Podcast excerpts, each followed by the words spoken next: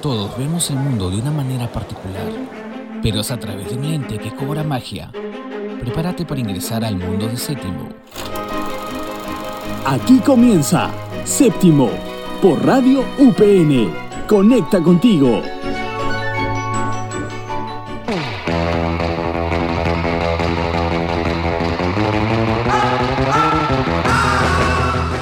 Los libros no cuentan los sentimientos o vivencias de quienes estuvieron allí, ni siquiera los motivos, solamente los hechos. Frase que escucharán de un personaje fundamental en una de las películas de las que hablaremos hoy. Así que con esta frase tan realista empezamos el programa de hoy. Ya después de mucho, mucho tiempo hemos vuelto, cinéfilos, cinéfilas. Hoy te traemos películas y series históricas del Perú. Me llamo Carmen, como siempre, para servirles, y mi dupla Nicolcita, la incondicional. Cuéntame, ¿qué opinas de esta frase? ¿Qué tal, Carmen? ¿Qué tal, queridos cinéfilos? Y sí, continuando con tu frase y, viendo todo esto de que mencionas, vamos a hablar de series y películas históricas del Perú, del Perú, porque es cierto, la historia contada en libros solo te narra los acontecimientos. ¿Dónde crees que podría conectar realmente con los integrantes de la historia, quienes lo vivieron? Y bueno, en piezas artísticas como son las obras audiovisuales y que gracias a estas películas y series podrás ver más allá de la historia, podrás ver a la humanidad en su faceta sensible. Y ahora sí, luego ya de, este preámbulo que hemos hecho, este pequeño intro que hemos tenido, nos vamos al conversatorio debate que tenemos el día de hoy con estas películas y series de Perú. Recuerda que estás escuchando Séptimo por Radio UPN. Conecta contigo. ¡Qué bonita película! Me hizo llorar. ¡Wow! ¿Qué tales efectos especiales? Miran cómo vuelan. ¡Qué buena, película! Hasta la vista, baby. Adiós. Aquí no entran comentarios superficiales. Aquí sí que hablamos de cine.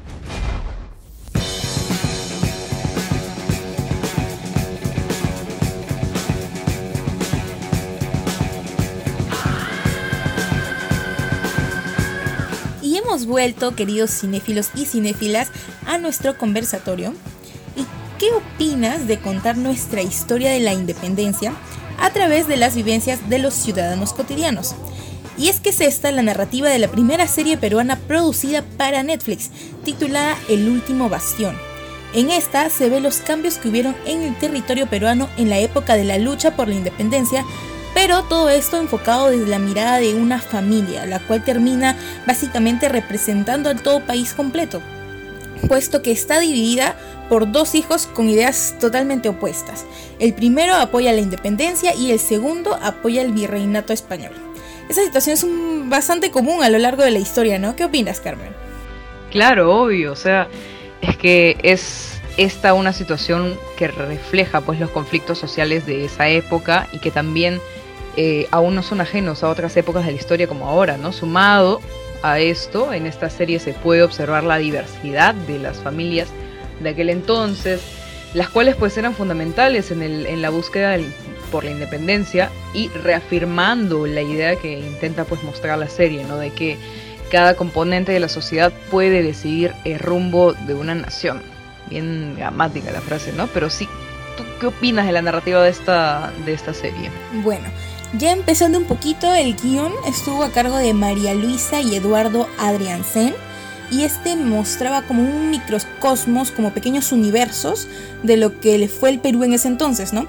A través de un relato bastante crudo, dramático y sobre todo enfocado en los intereses tanto independientes como colectivos, que sin embargo confluyen ante el problema base que es la independencia.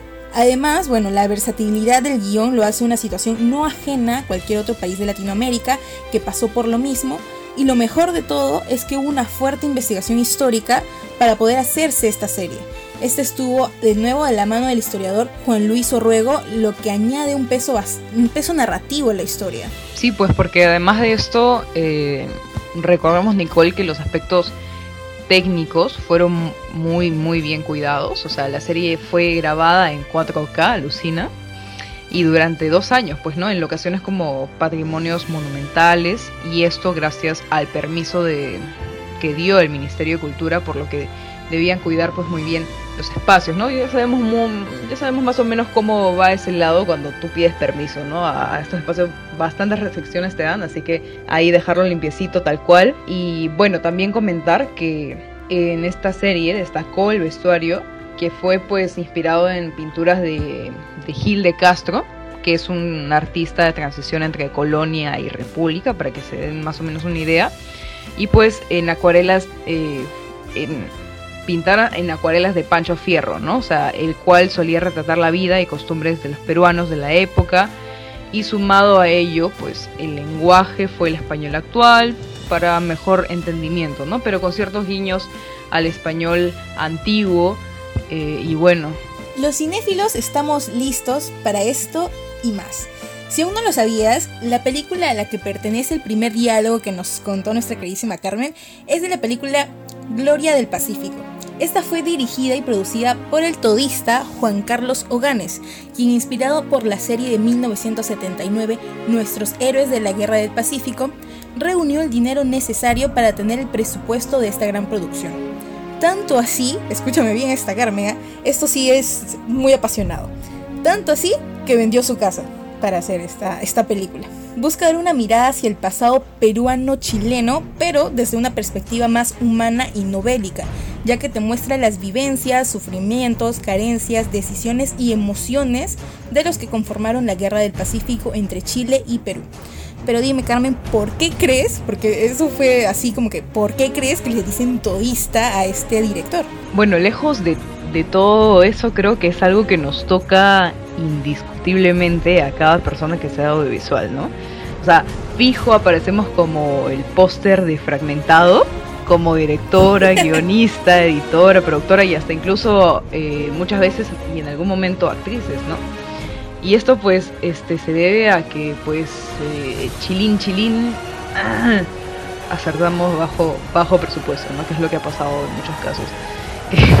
Así que eh, es debido a este bajo presupuesto que el director pues escribió, produjo y editó para traer pues a los cines esta notable pieza audiovisual. Además se encargó de los detalles estéticos fundamentales como pues viene siendo la iluminación y el arte que fueron este, escucha bien, Nicola, te vas a sorprender. Son 700 vestuarios, aunque creo que ya con la gringada que estamos acostumbrados ya más o menos tenemos un aproximado, no, no, no nos sorprende tanto ese, tipo de vestuarios, pero sí, pues, ¿no? o sea, tienen estos 700 vestuarios y accesorios además que alucina que si para nuestras producciones tener cinco cambios de ropa ya es algo muy difícil para, para concretar en la continuidad y con los accesorios o incluso más, imagínate que son los 700 vestuarios y accesorios más. Pero bueno, estos 700 vestuarios, ya dije muchos 700 vestuarios, pero sí, esto comprenden entre uniformes y vestidos, eh, pues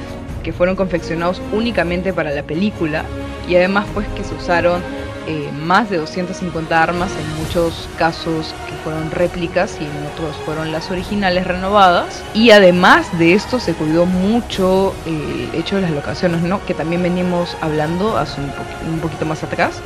Y pues para esto de las locaciones usó el morro de chorrillos, que sirvió para simular el morro de Arica y eh, en estas pues se armaron trincheras para aumentar el realismo, ¿no? Todo, toda esa cosa, maquillarlo para que sea más real a la vista y junto a ello eh, hicieron los arcos que fueron realizados a través de la digitalización de unas maquetas, ¿no? Ya, ya para, para reducir costos. Y ahora Nicole, ¿tú recuerdas más o menos cómo comienza la película? Bueno, para ir contándoles más o menos de qué va esto, la narrativa de esta película tiene un inicio interesante, ya que es contada a través de un ex soldado que perteneció a esta guerra y al hablar él revive aquellos acontecimientos. Es por ello que te enteras de cosas que quizás nunca te hablaron en tu clase de historia. El profesor nunca te contó porque este soldado sí las vivió. Y se cuentan todas estas historias como por ejemplo que en varias batallas los fusiles no funcionaban ya que los encargados compraban lo más barato que había situación que hasta ahora se escucha, ¿no? Pero eso no es todo. El actor que encarna este nostálgico personaje es Reinaldo Arenas, el también recordado Tupac Amaru II de 1984, dirigida por Federico García Hurtado, película de la cual hablaremos en unos instantes. Como tú mencionas, Nicole, eh, es bien sabido que José Gabriel Condorcanqui, o más conocido como Tupac Amaru II, fue eh, un personaje mítico y bueno, hasta el día de hoy lo sigue siendo, que está presente pues en la época educativa de todos los peruanos. Eh, y el por qué es porque fue quien luchó pues ante los abusos autoritarios de los corregidores ante las comunidades indígenas, ¿no? O sea, es decir, es un claro conflicto, una lucha de clases entre los dueños del poder político y económico de esa época, ¿no? Y los desposeídos, mayormente pues miembros del sector popular agrario y para complementar un poco, o sea, complementame Nicole acá, ¿cómo aborda esto en la película? Bueno, nuevamente en, en, esta película también se narra desde una tercera persona. En este caso, los partícipes de este movimiento insurreccional dan testimonio de lucha del líder del movimiento, Tupac Amaru II. Esta producción fue realizada gracias a, una gran reconstrucción histórica a cargo de la productora Pilar Roca y la Comisión Nacional del Bicentenario de la Rebelión Emancipadora de Tupac Amaru. Algo interesante por parte de la producción es que las escenas de combate o festividades fueron grabadas con extras de comunidades indígenas, sin experiencia alguna, no, no eran actores ni, ni siquiera actores eh, como extras, ¿no? Eh, fueron eh, solamente eh, gente de la comunidad indígena que es, bueno, para ellos eh, fue una representación artística de lo que les sucedieron a sus antepasados y se muestra una fuerte conexión entre el pasado y el presente, también porque remarcan el peso cultural del idioma quechua. Claro, y es algo que venimos viendo también en las producciones actuales, las últimas producciones peruanas hablando de películas, esto de, de hacer un cast en el propio lugar donde se va a grabar la película para tener personas que actúen dentro de ella, ¿no? Y ahora sí, eh, volviendo al tema principal, lo que remarca mostrando eh, lo que no es solo un lenguaje, sino que está pues ligado a las creencias y prácticas culturales autóctonas del Perú. Y sumado a esto, pues se sabe que se grabaron muchas tomas únicas, ya que las cintas que usaron eran muy caras. Y además, pues que tuvieron que grabar en gran parte eh, con luz natural. Y ya sabemos lo, lo difícil que es eso y además, además de eso, la música fue tradicional a cargo de bandas peruanas, ¿no? Muy lindo todo y también recordar nuevamente al actor protagonista, ya que él eh, nuevamente estará ligado a Tupac Amaru, pero no encarnándolo como sí, sino representado, eh, representando a su tío en esta nueva producción peruana, Los Otros Libertadores. Pero aguanta, espéranos eh, nos daremos una pequeña, pequeñísima pausa y te contaremos un poco más sobre ella. Tú sabes que la historia pues peruana es cultura y la cultura es música. Por esto, ese, por eso, este soundtrack titulado Todos vuelven, cantado por Rosa Guzmán, aparece en la película Cascaniragmi, que te habla pues de los músicos a lo largo del territorio peruano. Y así que relájate, relájate y disfruta del soundtrack de la semana que ya volvemos.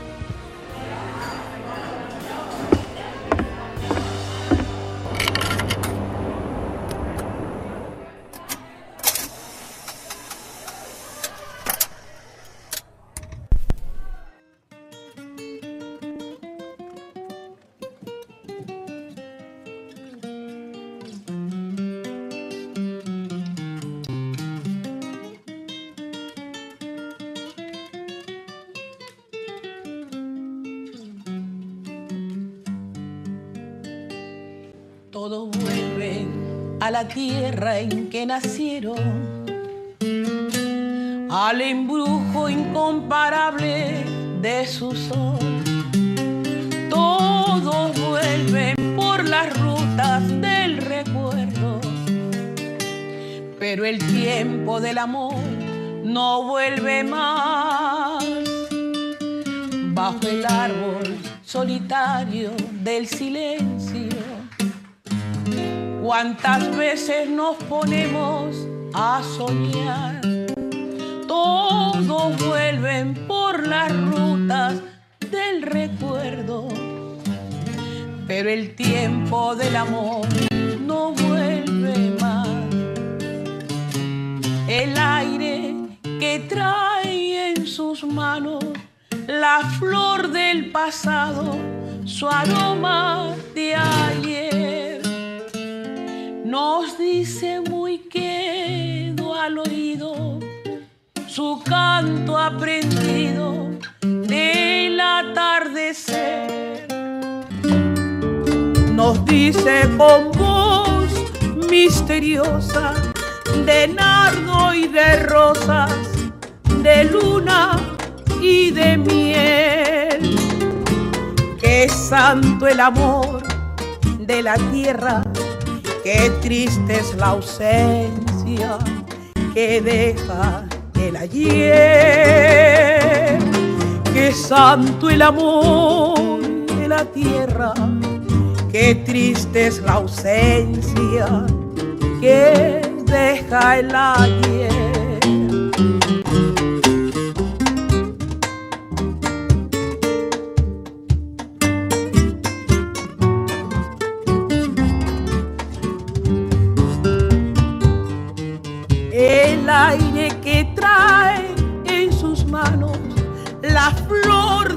Pasado, su aroma de ayer nos dice muy quedo al oído su canto aprendido del atardecer. Nos dice con voz misteriosa de nardo y de rosas, de luna y de miel. Santo el amor de la tierra qué triste es la ausencia.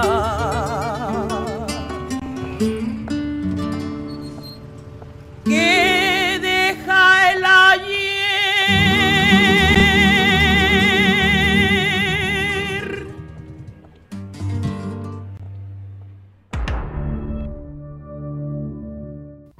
Esa película mejor no, pero en esa quedamos. ¿Sabes qué? Entonces escuchemos las recomendadas cinéfilas. Hemos vuelto y no saben la serie que nos espera, Los Otros Libertadores, que se estrena este domingo, así que si estás escuchando, me imagino este programa sábado, ¿sí puede ser producción sábado? Bueno, ya. Para este domingo, o sea, mañana, obviamente por el bicentenario de la independencia, es como una memoria audiovisual de los héroes peruanos que dieron su vida por lograr la independencia y además eh, contarles que esta obra fue realizada por Andrés Santa María y Agustín Restrero, realizadores audiovisuales que trabajaron con Fox y Sony. Dato no menos importante.